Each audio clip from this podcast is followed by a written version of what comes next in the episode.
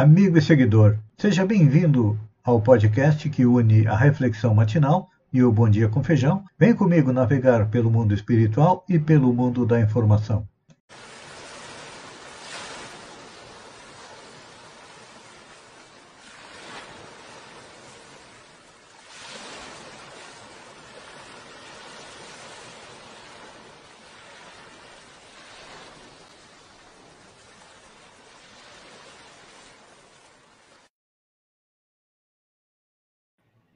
Olá, amigo e seguidor.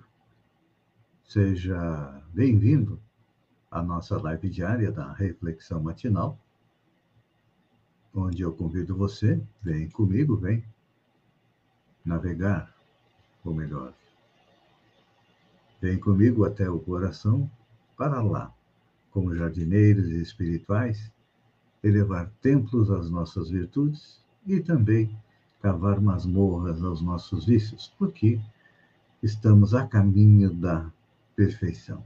Então, a nossa reflexão de hoje é do capítulo 20, versículo 25 do apóstolo João, que diz o seguinte: Disseram-lhes então outros discípulos: Vimos o Senhor.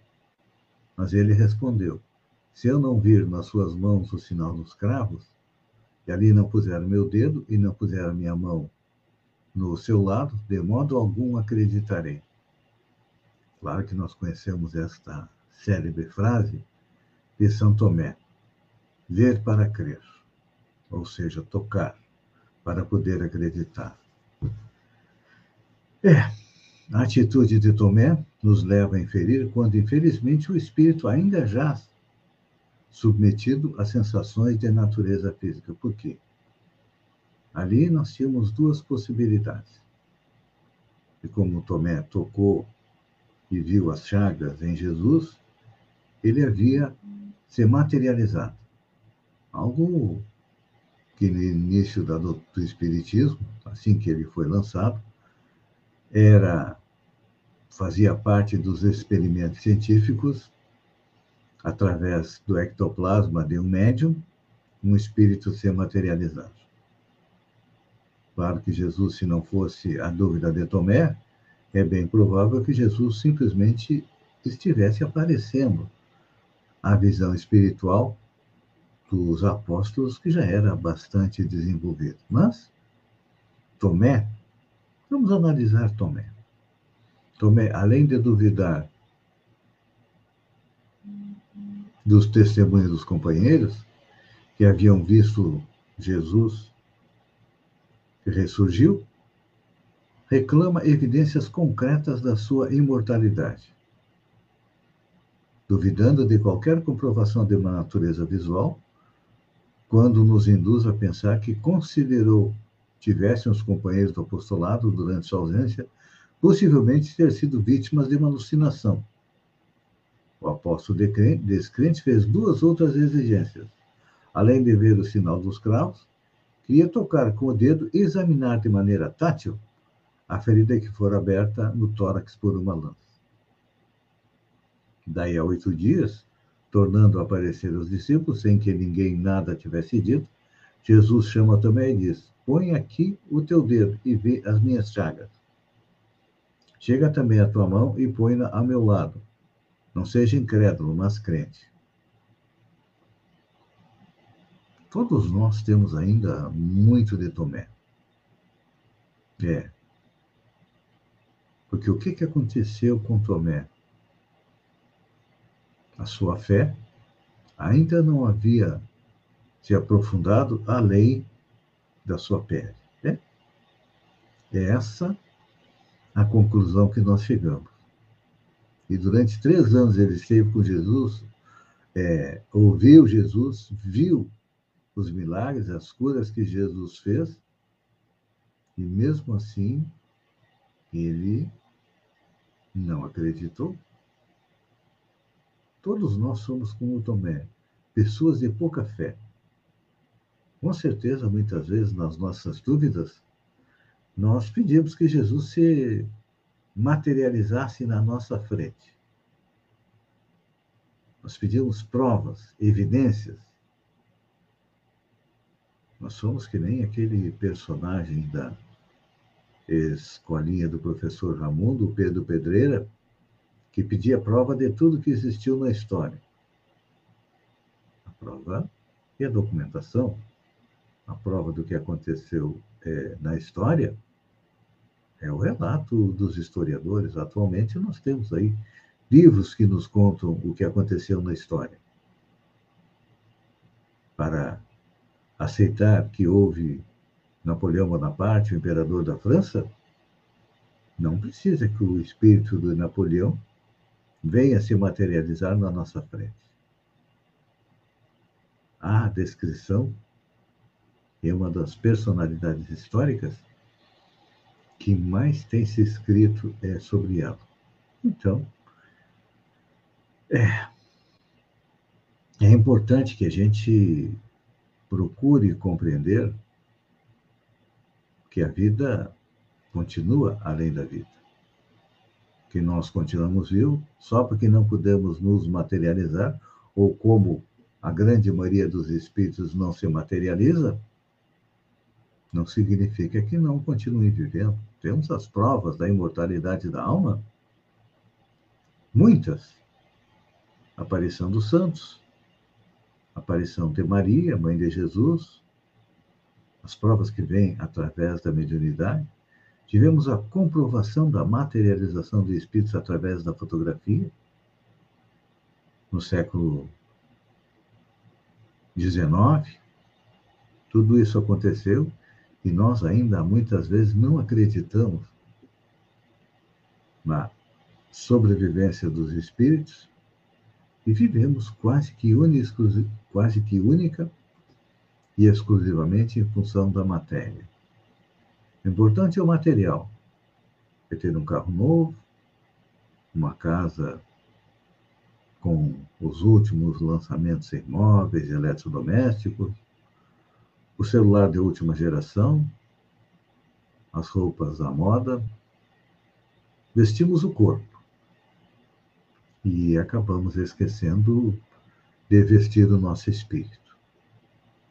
E aí, quando aportamos na parte espiritual, que todos nós, mais dia menos dia, vamos chegar lá, a única certeza que nós temos depois de que nascemos é que um dia nós vamos retornar à parte espiritual.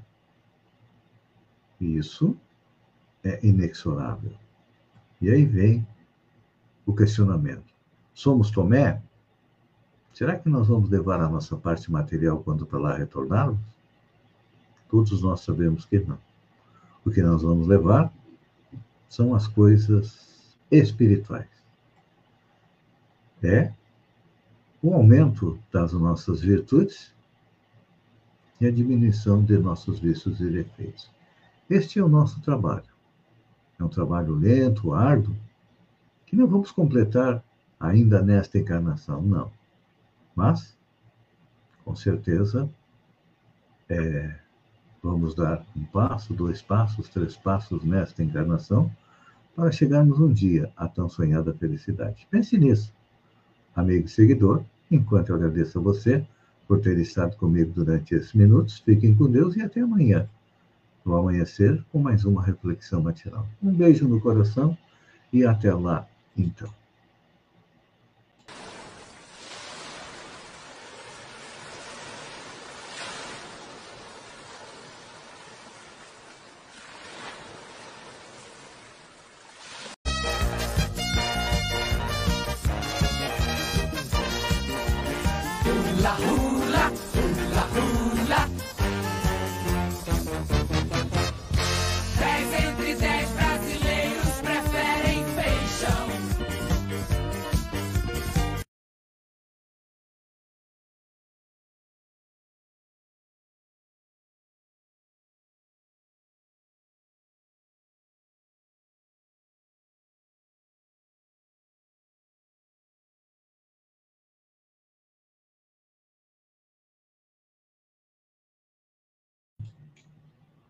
Navegar pelo mundo da informação com as notícias da região, Santa Catarina, do Brasil e também do mundo. Começamos com notícia da região. Vereadores de Sombrio em Brasília. O presidente Jean Albino suspendeu a sessão do dia 25 de 4, devido ao fato dele mais quatro vereadores estarem participando da 23ª Marcha Brasília em defesa do município, organizado pela C Confederação Nacional dos Municípios. Estão junto com o Jean Albino, o Marilão Cardoso, o João Roseno, o Adriano Magrão e o vereador José Heraldo Soares, que já é veterano das marchas anteriores. Os demais são marinheiros de primeira viagem. A marcha iniciou ontem, no dia 26, no Centro Internacional de Convenções de Brasília, e reúne representantes dos poderes executivo, legislativo e dos municípios brasileiros. Quem esteve lá participando foi o presidente Jair Bolsonaro. Falando em bêbados ao volante, né, Operação Tiradentes, da Polícia Rodoviária Federal, flagrou neste feriado, em Santa Catarina, o número 37 vezes maior de pessoas dirigindo alcoolizadas do que na operação da Semana Santa. Segundo o balanço divulgado nesta segunda-feira, entre 21 e 24, foram realizados 52.504 testes de alcoolemia e 1.379 pessoas foram flagradas com nível de álcool acima do permitido. Eu tenho comentado a respeito aí dos acidentes de trânsito e agora do motoristas flagrados alcoolizados, na minha visão, tinha que passar uma semana no cilindró para aprender a não dirigir alcoolizado, que é um perigo para ele e um perigo também para as demais pessoas. Por isso que teve um aumento de 250% nas mortes nesse feriado. Foram 21 pessoas que perderam a vida, sem contar aqueles que foram feridos. E é claro que as duas maiores causas de mortes e acidentes são direção perigosa e uso de álcool. Santa Rosa do Sul esteve presente no Santuário Diocesano. O vice-prefeito de Santa Rosa do Sul, Pedro Dávila da Cunha, e sua esposa Eliane da Cunha, e o chefe de gabinete Vitória Lopes representaram Santa Rosa do Sul no encontro de autoridades das regiões da MESC e da ANREC, que foi realizado na última quinta-feira, dia 21 de abril, no Santuário Diocesano do Coração Misericordioso de Jesus, em Sara, que é comandado pelo nosso amigo Padre Vandinho, Antônio Vander, aqui de Sombrio. E diga-se de passagem, muito bem administrado. Concluiu a obra e agora está atendendo a população. Raizeira estreia com vitória no Municipal de Sombrio. De virado, o atual bicampeão Raizeira fez 2 a 1 no Seis Caneco e garantiu uma arrancada na primeira divisão do Municipal. Um jogo aí no estádio Antônio Santo Heleno. Gente, cuidado com os raios. Você sabia que Santa Catarina está em primeiro lugar, depois vem Rio de Janeiro e Tocantins, que tiveram a maior densidade de raios no país nos três meses do verão de 2022. Segundo o INPE, que controla aí a queda de raios. Balonismo em Torres recebe as soberanas do sexto Agrimedeiro na contagem regressiva para a maior festa do sul catarinense, entre 12 e 15 de maio, as soberanas, a rainha Daniela e as princesas Agatha e Larissa, estiveram divulgando o evento em Torres do Festival de Balonismo. Eles foram recebidos pelo prefeito Carlos Souza e também pela primeira-dama. Olha só. O governo envia orçamento recorde à Assembleia Legislativa sem limite de emendas impositivas. Dois pontos chamam a atenção na lei de diretrizes orçamentárias enviada pelo governo a leste. O primeiro é o valor expressivo, 43 bilhões, o maior orçamento já previsto para Santa Catarina. Quer dizer que o próximo governador já vai entrar o, o ano com os cofres cheios. Além da alta de 10 bilhões em relação ao orçamento anterior e de 5 bilhões em relação à lei de orçamento anual, há também um valor expressivo para as emendas dos deputados, ou seja, assim como o presidente Jair Bolsonaro se rendeu ao Congresso, e quem manda no Brasil é o Centrão, Arthur Lira e, e Companhia Limitada, aqui em Santa Catarina está acontecendo o mesmo. o nosso governador, Carlos Moisés, parece aqueles cachorrinhos assim, para os nossos deputados estaduais, que livraram o coro dele, não é? Ele sofreu dois processos de impeachment, num quem livrou foi o pessoal da Justiça, e no outro uma negociação com os deputados. Saindo de Santa Catarina, vamos para o BBB. Arthur Aguiar é o campeão do BBB 22 com 68,96% dos votos. É, ele superou Paulo André, que teve 29,91%, e Douglas Silva, que teve 1,13%. Foram 751 milhões de votos e a votação foi a maior entre as finais de todas as edições. É a segunda maior da história do programa. A maior ainda é o paredão entre Prior, Manu Gavassi e Mari Gonçalves no BBB 20. É que teve uns robozinhos aí ajudando o Arthur, não é? E olha, falando em BBB, enquanto o BBB está no ar, tem muita gente que vai para as redes sociais falar mal do BBB, falar mal da Rede Globo, e o que, que acontece? Eles acabam trabalhando de graça para a Rede Globo. É. Tem aquele ditado que diz: falem mal, mas falem de mim. Esse poderia ser o lema do Big Brother, que é o mais odiado e mais amado reality show da TV. Usar as redes sociais para atacar o programa é o esporte preferido de milhões de pessoas. Ingenuamente, eles acreditam que os posts de desdém geram um efeito negativo contra a atração da Rede Globo, mas, na verdade, eles contribuem para o aumento do engajamento e, assim, agradam tanto a emissora quanto os patrocinadores e anunciantes do BBB, porque eles estão divulgando quem? A Rede Globo e os anunciantes. Então, a melhor maneira de tu é, é o esquecimento. Enquanto ficam criticando, a Globo está agradecendo. Olha só. Vamos para o futebol agora. De Alessandro se declara o internacional e fala em volta. A minha história não acabou. É, aos 41, 41 anos, de Alessandro colocou um ponto final na sua carreira dentro das quatro linhas e, desde então, recebeu muito carinho da torcida do Internacional em bate-papo no programa Bem Amigos do Esporte TV, o ex-camisa 10 deixou claro que a sua história com o Colorado ainda não acabou. Dizer, a minha história no clube não fechou. Alguma coisa irá acontecer e preciso me preparar. Adquirir conhecimento para que a gente possa, no futuro, trabalhar dentro do futebol e, de repente, dentro do Inter. Não é fácil. Tem que assimilar essa etapa que fechou. Com certeza, ele deve estar se preparando para ser técnico a última notícia vem do Rio Grande do Sul, principalmente de Candelária.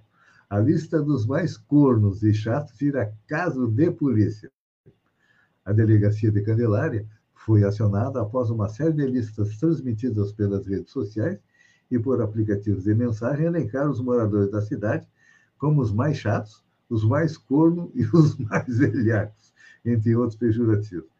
Quando eram os mais chatos, até era brincadeira, mas quando começou a aparecer os cornos velhacos, alguém não gostou e foi registrar um BO na polícia e o caso está sendo é, investigado. Amigo e seguidor, obrigado pela companhia, fiquem com Deus e até amanhã, no amanhecer, com mais um Bom Dia com Feijão. Um beijo no coração e até lá, então.